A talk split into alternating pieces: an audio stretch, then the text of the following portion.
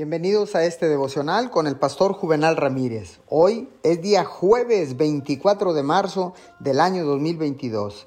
La palabra dice en Salmo 103.1, Alaba, alma mía, al Señor. Alabe todo mi ser su santo nombre. Una de las cosas que amo en la palabra es la práctica que es para la vida diaria. En este Salmo 103 nos anima a recordar las bendiciones que Dios tiene para nuestra vida y luego nos da una lista de su bondad. Estas son algunas de las cosas por las cuales puede agradecer a Dios el día de hoy. Sus pecados son perdonados.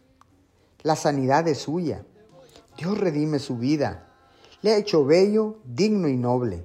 Dios le ama incondicionalmente. Dios se preocupa por usted y le provee. Usted es fuerte, vence y se rejuvenece. Cuando se equivoca, Dios le perdonará. Dios le conoce mejor que usted mismo. Pase lo que pase, Dios nunca dejará de amarle. ¡Qué increíble! Estudie este Salmo 103 y agradezcale a Dios por su gran amor y su bondad.